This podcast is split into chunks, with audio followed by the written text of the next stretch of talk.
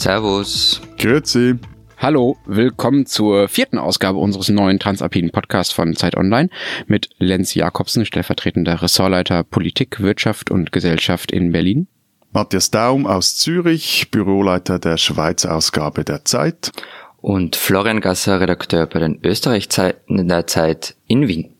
Wir haben uns diese Woche ein sehr großes und vermeintlich dröges, aber wir, wir, wir finden gar nicht dröges Thema vorgenommen, nämlich die Steuern. Und zum Ausgleich ein kleines, nämlich wie freundlich finden wir eigentlich unsere Nachbarn.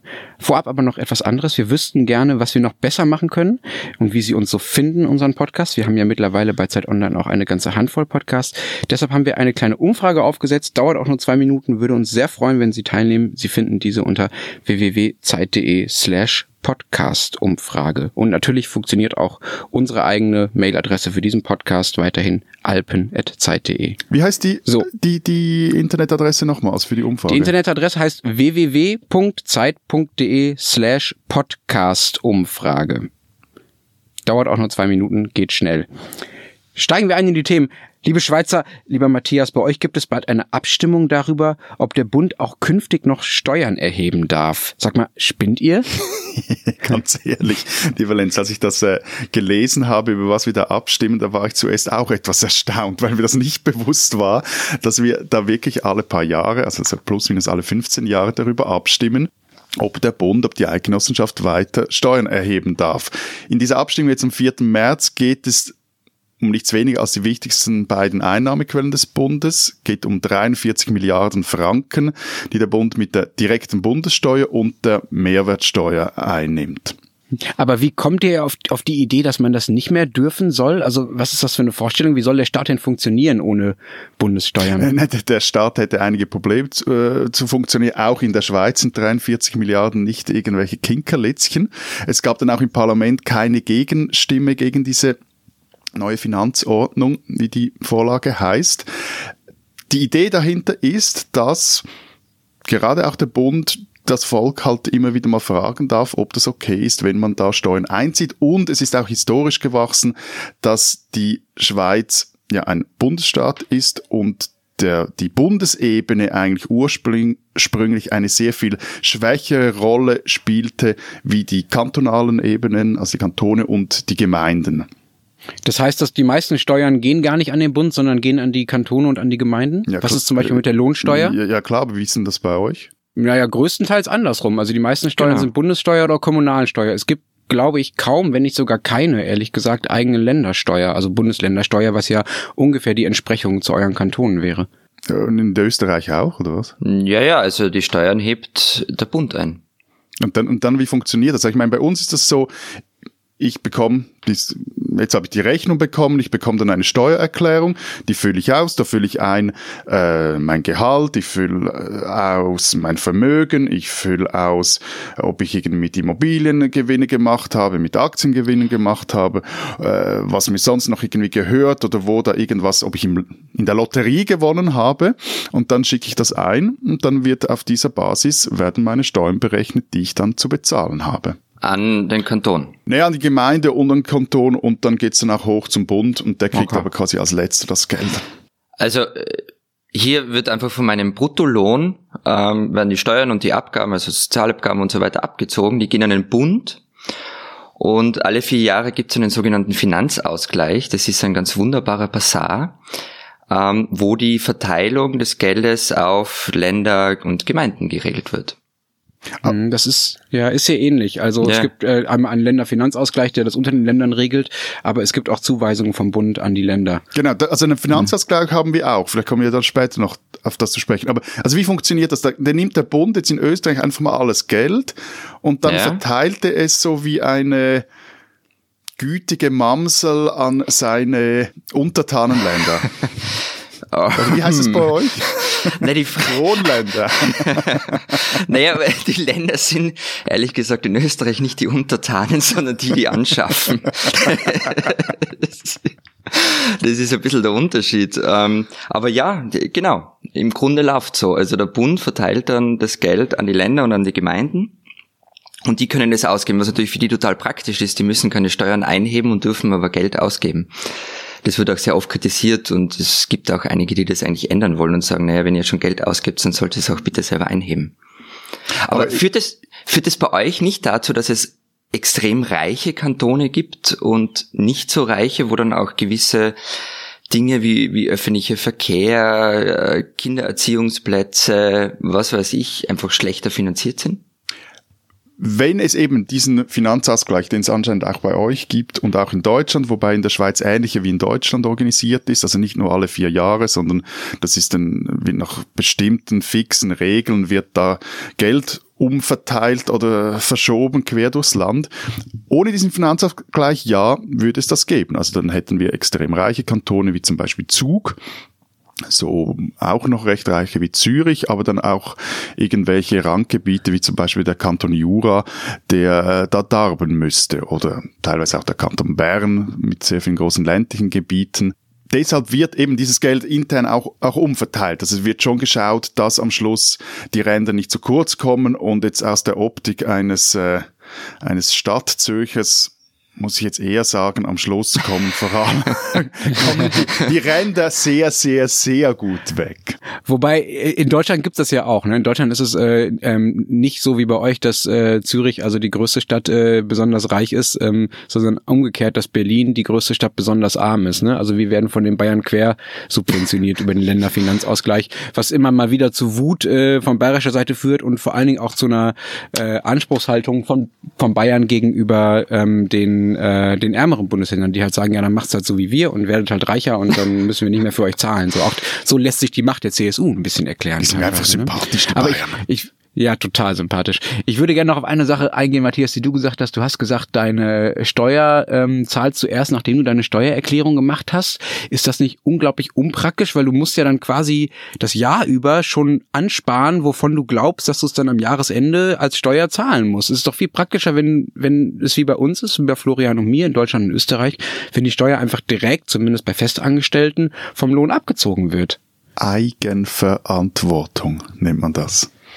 Ja, klar. Ja, das ist einfach nur ein Job für dich mehr, ne? Nein, nein, ehrlich, nein, ganz, im Ernst. Ich, ich finde die Vorstellung, dass mir mein Arbeitgeber und der Staat zusammen da irgendwas äh, dealen, dass da direkt Teil meines Gehalts zum Staat geht, das finde ich eine, eine, eine seltsame Vorstellung. Ja, naja, die ich, dealen ich, ja nicht, Entschuldigung, aber nein, die nein, dealen ja nicht, sondern nee, das ist ja eine Vorauszahlung. Das wird ja alles durch die Jahressteuererklärung bei uns auch wieder korrigiert, möglicherweise. Nein, nein, nein, aber es geht mir gar nicht so sehr um, um äh, irgendwelche einzelnen Zahlen, sondern ums Prinzip.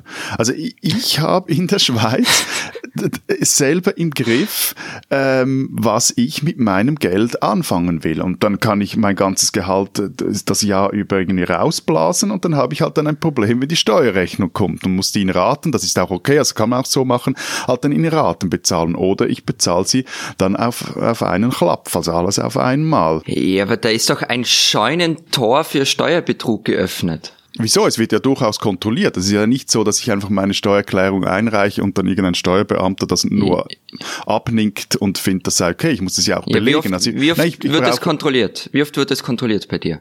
Ob du bei mir persönlich? Ja.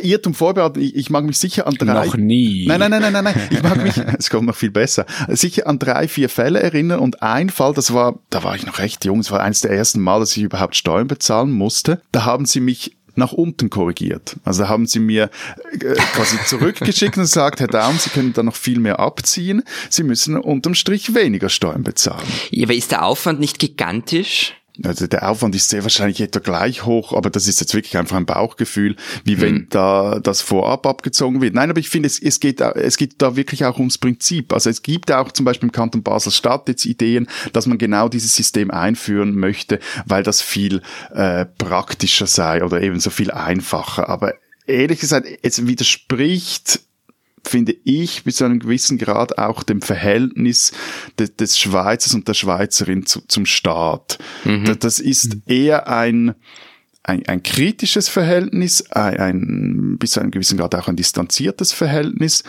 und dieses direkt dass der Staat sagt, schau, ich nehme dir das ab, ich mache das für dich, ich ziehe das ein, das ähm, ja, das widerspricht auch meinem Bauchgefühl und ähm, oder Bauchgefühl, das auf meinem persönlichen, aber ich glaube auch grundsätzlich dem schweizerischen Verhältnis zum eigenen Staat.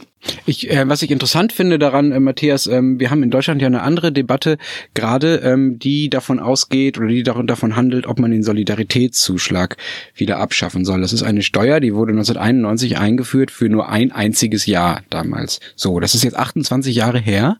Es wurde immer wieder verlängert und nach 28 Jahren hat man sich jetzt mal dazu durchgerungen, das zumindest für die Mehrheit der Bevölkerung in den nächsten Jahren dann irgendwann mal doch ein wenig abzuschaffen. So, ich, es gibt gute Gründe zu sagen, man braucht dieses Geld des Solidaritätszuschlags, also man braucht die Einnahmen des Staates. Kannst du mir kurz Steuer. erklären, was der Solidaritätszuschlag ja. ist? Solidaritätszuschlag ist ein Zuschlag, den Bundesbürger ähm, dafür zahlen, ursprünglich, um, um es platt zu sagen, Ostdeutschland aufzubauen, ja, also um Infrastrukturprojekte und andere Dinge in Ostdeutschland zu finanzieren.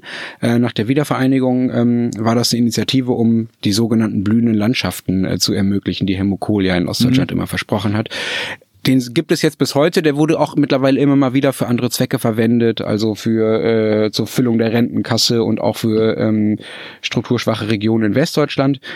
So oder so, es gibt ihn weiterhin, obwohl er nur für eine bestimmte Zeit eingeführt wurde. Und es ist unglaublich schwer gewesen, ähm, in Deutschland überhaupt darüber zu reden, dass so eine Steuer auch mal wieder abgeschafft werden könnte, die nur für eine zeitlich begrenzte Zeit eingeführt wurde. Ja, ein Verständnis dafür, dass man Steuern auch wieder zurückkürzt, gibt es im Prinzip gar nicht. Deshalb finde ich das, was du beschilderst aus der Schweiz, so interessant, dass man sagt, okay, Steuern sind im Prinzip etwas, was der Staat mir wegnimmt. Und eigentlich habe ich Anspruch auf dieses Geld. Und das ist eine Diskussion, die gab es vor 15 Jahren noch. Die FDP, die Liberalen in Deutschland, haben noch so argumentiert. Selbst die trauen sich das mittlerweile nicht mehr. Also da hat sich auch der Blick auf den Staat offenbar sehr verändert. Also diese Debatte ist in Österreich tatsächlich komplett anders. Hier reden alle nur seit, seit Jahren vom, die Steuern müssen runter oder die Abgaben insgesamt müssen runter, Hochsteuerland, alles ganz furchtbar. Das unterscheidet uns, glaube ich, schon massiv. Also dieses, die Steuern müssen runter, damit die Wirtschaft angekurbelt wird, damit Arbeitsplätze entstehen, damit der Bürger entlastet wird. Die Frage ist dann, wie soll der Staat sich finanzieren weiter? Also eben, damit keine Missverständnisse passiert. Also ich finde, wenn, wenn der Staat den Bürger oder beim Bürger Steuern eintreibt, dann tut das auch mit gutem Grund. Und äh, es ist auch richtig, dass man Steuern bezahlt. Es ist auch richtig, dass man anständig viel Steuern bezahlt. In der Schweiz haben wir ja eher das Problem eines äh, immer härter werdenden Steuerwettbewerbs, das du vorher schon angesprochen hast, Lenz, also unter den Kantonen und den Gemeinden. Eben einerseits ist es gut, finde ich. Es Aber Moment, Matthias, was heißt denn das? Heißt das, heißt das, dass die ein verschiedene hohe Steuern nehmen, verschiedene Klar. hohe Lohnsteuern oder was für Steuern? Also jede, jede Gemeinde hat einen eigenen Steuerfuß nennen wir das. Also je nachdem, ob ich jetzt in der Stadt Zürich lebe oder ob ich in Zollikon lebe, das ist eine Gemeinde hier am Zürichsee, oder ob ich in äh, Delsberg im Kanton Jura lebe, bezahle ich unterschiedlich viele viel Steuern. Ja, aber man dampft sich damit nach unten, oder? Wechselseitig. Genau, das ist das, das ist quasi das, das Risiko. Aber äh, dass es eben immer nach unten dreht, komme ich nachher kurz zurück. Aber das, das Gute daran ist, dass natürlich also erstmal dort die Steuern eingetrieben werden, wo dann auch am Anfang mal das Geld ist. Das wird dann eben, wie vorher erklärt, nach oben verteilt und nicht nach unten. Und auch, dass die, die, die einzelne Kommune, auch der einzelne Bürger für sich dann auch entscheiden kann, was ist ihm das, das wert, also wie viel will er da auch dafür abgeben. Und es wird auch, es, äh, also es wird auch weniger ausgegeben, weniger Geld ausgegeben, der Staat ist auch effizienter, es gibt weniger irgendwelche Zent zentralen Wasserköpfe, wo dann das Steuergeld sich sammelt und ähm, eigentlich nichts bringt. So, eben. Aber das andere, das Problem ist, das du angesprochen hast, klar ist, ist, dieses, ist diese Spirale nach unten. Also, dass es immer weniger, die Steuerfüße immer niedriger und plötzlich fällt dann das Geld. Und witzigerweise gibt es wirklich auch mehrere Beispiele von eigentlich sehr reichen Gemeinden, also Gemeinden, in denen sehr viel auch wohlhabende, gut verdienende äh, Leute leben, bei denen der Steuerfuß aber so niedrig ist, dass sich die Gemeinde gewisse Ausgaben einfach nicht mehr leisten kann. Also geht es um Investitionen in Turnhallen oder in äh, Schulhäuser etc. Also es gibt auch diese, diese perversen Auswüchse. Am es. Zürichsee oder wo ist das? Genau, genau. Genau. Unter anderem, ja, ja.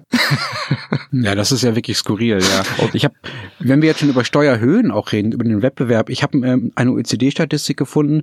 Danach liegt der Anteil des Einkommens, den ein Schweizer Single, also jemand, der alleine lebt, äh, durch Steuern und Abgaben äh, verliert, also den er abgeben muss, bei nur 21,8 Prozent des Einkommens. In Österreich sind es 47,1 Prozent und in Deutschland 49,4 Prozent, also fast die Hälfte. Also vielleicht funktioniert bei euch dieser Wettbewerb auch nur deshalb so gut, und diese niedrigen Steuern auch nur deshalb so gut, weil ihr einfach so reich seid, dass halt trotzdem noch genug Geld da ist, ja. Also 20 Prozent von einem Millioneneinkommen ist halt immer noch mehr als 50 Prozent von, von einem normalen deutschen Mittelstandseinkommen. Es gibt eine der ersten und wichtigsten Studien zum Thema Steuern, die wurde von einem Deutschen verfasst, im Übrigen, und der bezeichnete die hiesigen Steuerverhältnisse als, Zitat, anziehend. Das war 18, mhm. das war im Jahr 1890. Also es hat so eine gewisse Geschichte. Jahrhundertelange Völkerwanderungen haben das belegt. Well, nein, aber ich meine ernsthaft, das, äh, also ich glaube, der Vergleich mit Deutschland ist sehr schwierig. Also Deutschland ist zehnmal größer als die Schweiz da gibt es halt auch, also ja, das ist einfach schwierig, so einen großen Staat und, einen klein, ein kleines Gemeinwesen zu vergleichen. So oder so, aber also die Schweiz hat hat niedrige Steuer. Also die Mehrwertsteuer liegt zurzeit bei 7,7 Prozent. Und ob schon solche Verbrauchssteuern eigentlich sehr easy durchzubringen sind, weil es ist ja so ein fiskalisches Microdosing, das da, das tut nicht so richtig weh. Und trotzdem steigt diese Mehrwertsteuer nicht richtig. Jetzt ist es sogar wieder gesunken von, von 8% runter. Also mit Österreich ließe sich das zum Beispiel vergleichen und da eben, also was du jetzt ja gesagt hast, wenn ich da die Zahlen anschaue von dir, da, da gehen auch 47,1 Prozent bei einem Single dann weg. Nee, es sind tatsächlich sogar noch mehr, weil der Arbeitgeberanteil in dieser Statistik nicht dabei ist, der auch noch dazu kommt. Mhm. Ähm, aber es stimmt, wir sind ähnlich groß, Schweiz und Österreich, und wir haben eine sehr viel höhere Abgabenquote. Aber Matthias, das ist ja etwas, wo wir uns ganz oft in den Haaren liegen. Bei uns gibt's halt einen ausgebauteren Sozialstaat. Und ich finde, der kann schon auch was kosten. Ob so hoch sein muss, darüber kann man streiten, aber es muss sicher mehr sein als in der Schweiz. Was kriegst denn du mehr vom Staat? Ich krieg, wenn alle Stricke reißen, zum Beispiel eine Mindestsicherung kriege ich auch Sozialhilfe. Wie hoch ist die bei euch? Ja, okay, das ist schlecht vergleichbar wegen den Lebenshaltungskosten. Ja. Aber also die ist bei uns eigentlich relativ gut. Also da kann man schon leben davon. Die wird auch dann gestaffelt, wenn man Familie hat. Also ich behaupte, dass unser Sozialstaat ausgebauter ist und solidarischer ist als der in der Schweiz. Auch wenn man Kinderbetreuungszeiten anschaut. Aber eine, Ding, das hast du mir kürzlich mal erzählt, eine, das, das verstehe ich dann zum Beispiel nicht. Also wenn du jetzt an den österreichischen Sozialstaat äh, lobst und diese Solidarität von Wien bis Bludenz, ähm, eine Steuer, mit der ihr ja ein totales Problem habt, ist die Vermögenssteuer. Ich meine, wir haben eine Vermögenssteuer, das ist völlig normal hier. Und, und bei euch gehen sich da äh, alle an die Gurgel, wenn man das einführen will. Ja, ja. Also Erbschaftssteuer ist das Schlimmste überhaupt. Also das ist wie wenn man keine Ahnung was einführen möchte. Also das ist ganz, ganz schrecklich, vor allem für die, die Volkspartei, also die Konservativen, äh, die Neos, die Liberalen oder auch andere. Also das ist äh, Omas Häuschen darf nicht besteuert werden. Ganz Das ist hier ähnlich. Hier gibt ja. es ja diesen Mythos vom starken deutschen Mittelstand und den Hidden Champions. Ist auch nicht nur ein Mythos, ist auch tatsächlich wirklich ökonomisch ja. wichtig. Aber die werden immer als Beleg dafür rangenommen, dass wenn man die Erbschaftssteuer erhöht, quasi diese Unternehmen kaputt macht, weil genau. man dann diese Unternehmen nicht mehr nicht mehr einfach so weiter vererben kann. Aber natürlich steigen, zeigen auch Studien, dass man heute in Deutschland eigentlich nur noch richtig reich werden kann, wenn man erbt. Das ist quasi genau, ist die, die einzige so, ja. Möglichkeit, an Geld zu kommen, an richtig viel Geld zu kommen. Und was ich noch zur Vermögenssteuer in der Schweiz sagen wollte, Matthias, es ist ja toll, dass ihr das habt und ich finde das aus, aus äh, sozialstaatlicher Sicht ähm, und aus Gerechtigkeitssicht, auch aus symbolischer Sicht beneidenswert. Aber man muss natürlich auch sagen, wir haben ja gerade über die Gesamtsteuerlast in der Schweiz gesprochen, wie viel niedriger die ist. Das tut halt keinem derjenigen da weh, dass sie dann noch ein bisschen Vermögenssteuer zahlen müssen, weil sie halt insgesamt so wenig Steuern zahlen. Ne? Gut, aber was, aber grundsätzlich, was ist daran schlecht, wenig Steuern zu zahlen? Das ist dann schlecht, wenn dadurch bestimmte staatlichen Leistungen nicht erbracht werden können. Darüber habt ihr ja gerade schon gesprochen. Ne? Also wenn wir, wenn man sagt, äh, ich will auch mehr Steuern zahlen, weil ich das Gefühl habe, das kommt vielleicht auch Leuten zugute, die nicht ich sind, ja, die nicht so privilegiert sind wie ich, die äh, nicht das Einkommen haben, das ich habe. Ähm, und das ist auch ein Teil meiner meiner meiner bürgerschaftlichen Verantwortung. Also nicht, damit da jetzt ein Missverständnis aufkommt. Ich habe jetzt nicht gesagt, äh, alle Steuern in Österreich werden sinnvoll verwendet. Also dass es Effizienzsteigerungspotenzial nach oben gibt. ähm, das möchte ich noch angebracht haben. So, aber also jetzt, jetzt eben, wir haben jetzt haben wir aber glaube ich langsam genug über Geld gesprochen. Die Schweizer sprechen ja da nicht so gern darüber. Nie, nie, nie, nie. Okay, Matthias, wir erlösen dich. Danke, aber zuerst danke. noch unsere Rubrik. Diese Schweizerin sollten Sie kennen.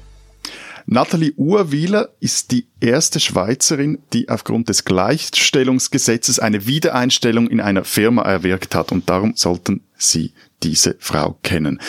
Die Bernerin ist Anästhesistin und wurde entlassen am Inselspital in Bern, weil sie sich als Oberärztin für Frauenanliegen einsetzte, also für Schwangere, die im Nachtdienst eingesetzt wurden, ob schon das illegal ist, oder dann wollte sie mal für alle Ärzte einen Vortrag über Mutterschutz organisieren, wie sie kürzlich in einem Interview mit der NZZ erzählt hat. Und da sei ihr deutscher Chef an die Decke gegangen. Er schätze ja das Schweizer Demokratieverständnis, aber nicht in meiner Klinik. Urwieler wurde entlassen und hat dann gegen ihren Arbeitgeber, eben das Inselspital in Bern, geklagt wegen Diskriminierung. Und Sie hat jetzt Recht bekommen. Interessant und wie soll ich das erzählen, wie soll ich diese Figur aufspannend finde, weil ja äh, die Schweiz und ihre Frauen auf Facebook würde man sagen, der Beziehungsstatus is complicated. Äh, Frauenstimmrecht erst 1971 eingeführt, erst seit, seit den späten 80er Jahren dürfen Frauen ohne Einwilligung ihres Mannes einen Kühlschrank oder ein Auto kaufen. Und Lohngleichheit besteht eigentlich bis heute nicht. Also jede Generation der Schweizerinnen musste sich ihre Rechte immer wieder mal aufs Neue erkämpfen. Dazu braucht es jeweils mutige Pionierinnen und zu ihnen gehört nun auch Nathalie Urwieler. Darum sollte man diese Frau kennen.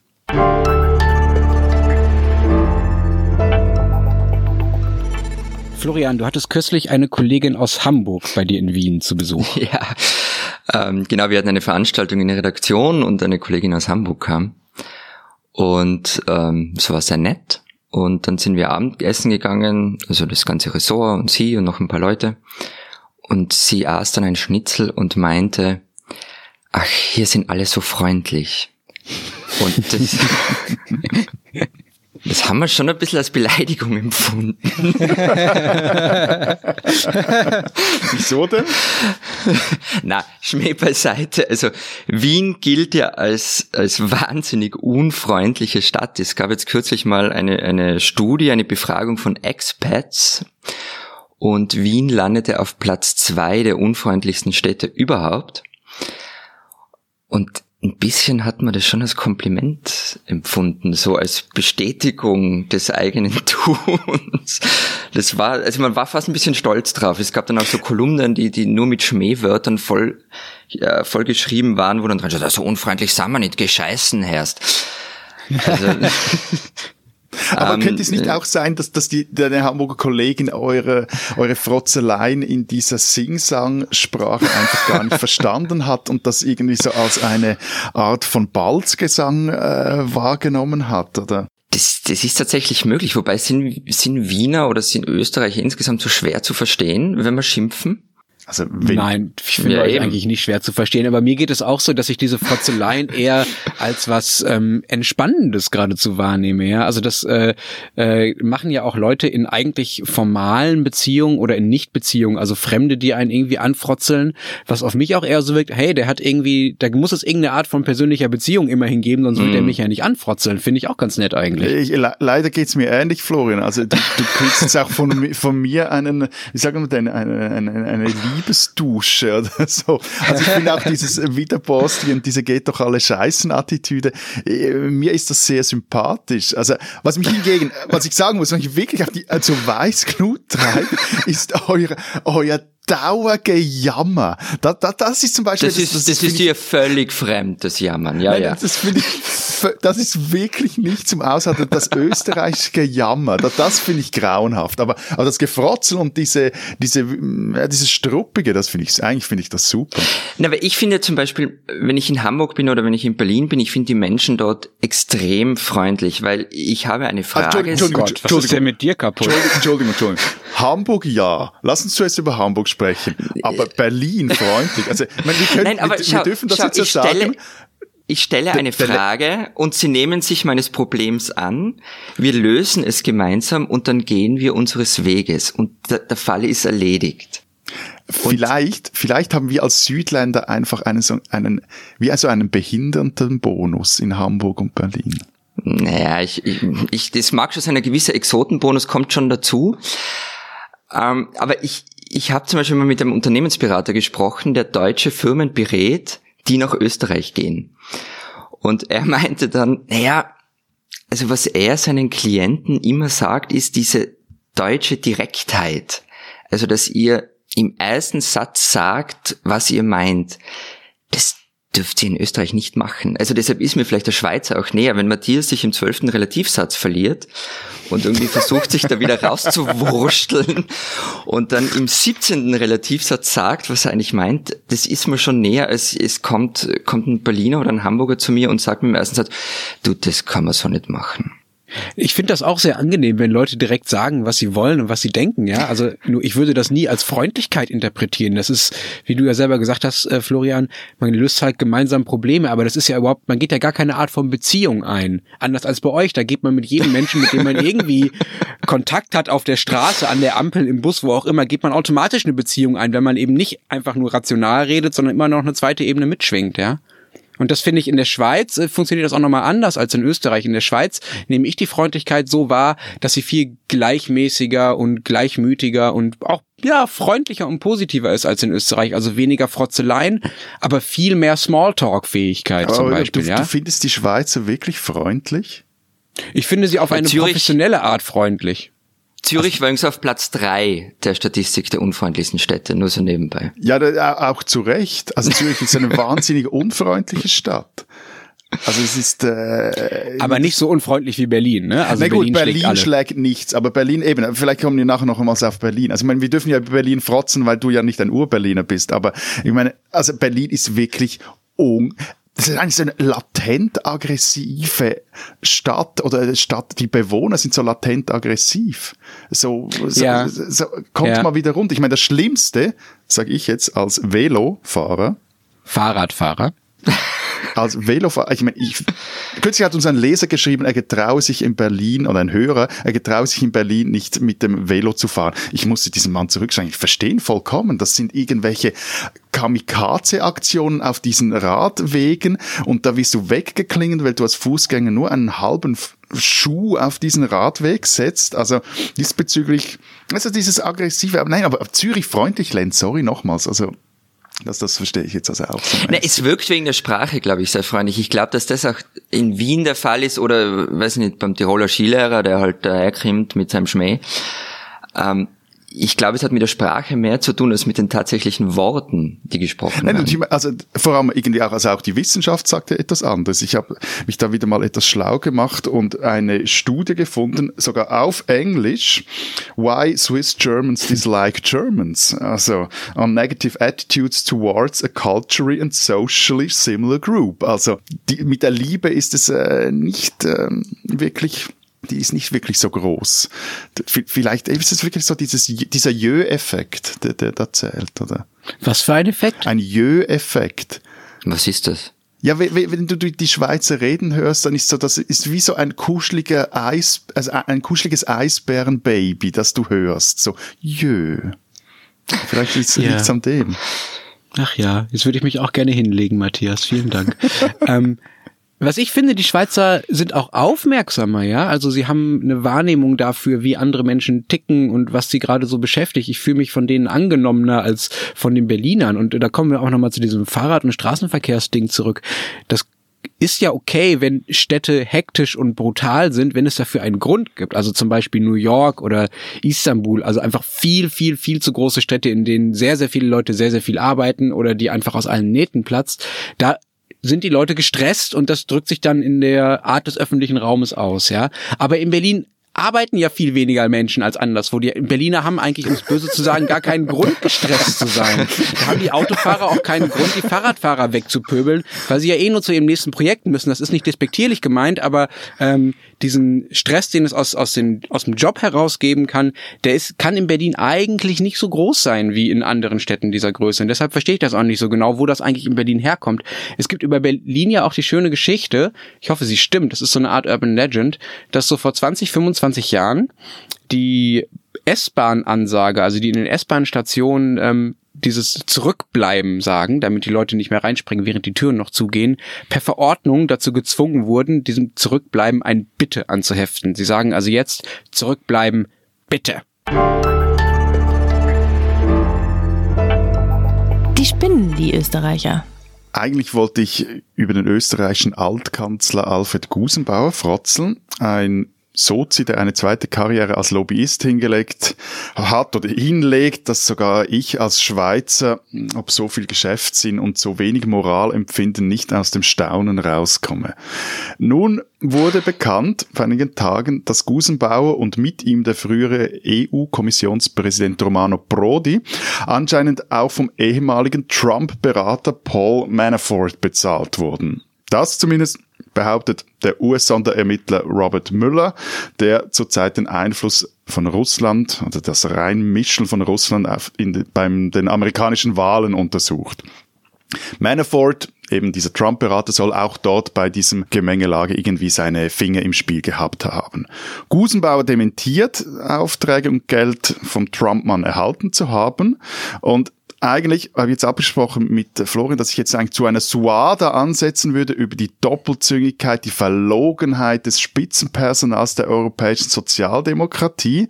Aber er hat mir dann geraten, der Kollege, dass ich lieber schweigen soll, weil Gusenbauer soll sehr, ähm, wie soll ich sagen, klage, also, eben, also, also, also, ja, sein. Also lassen wir das. No comment.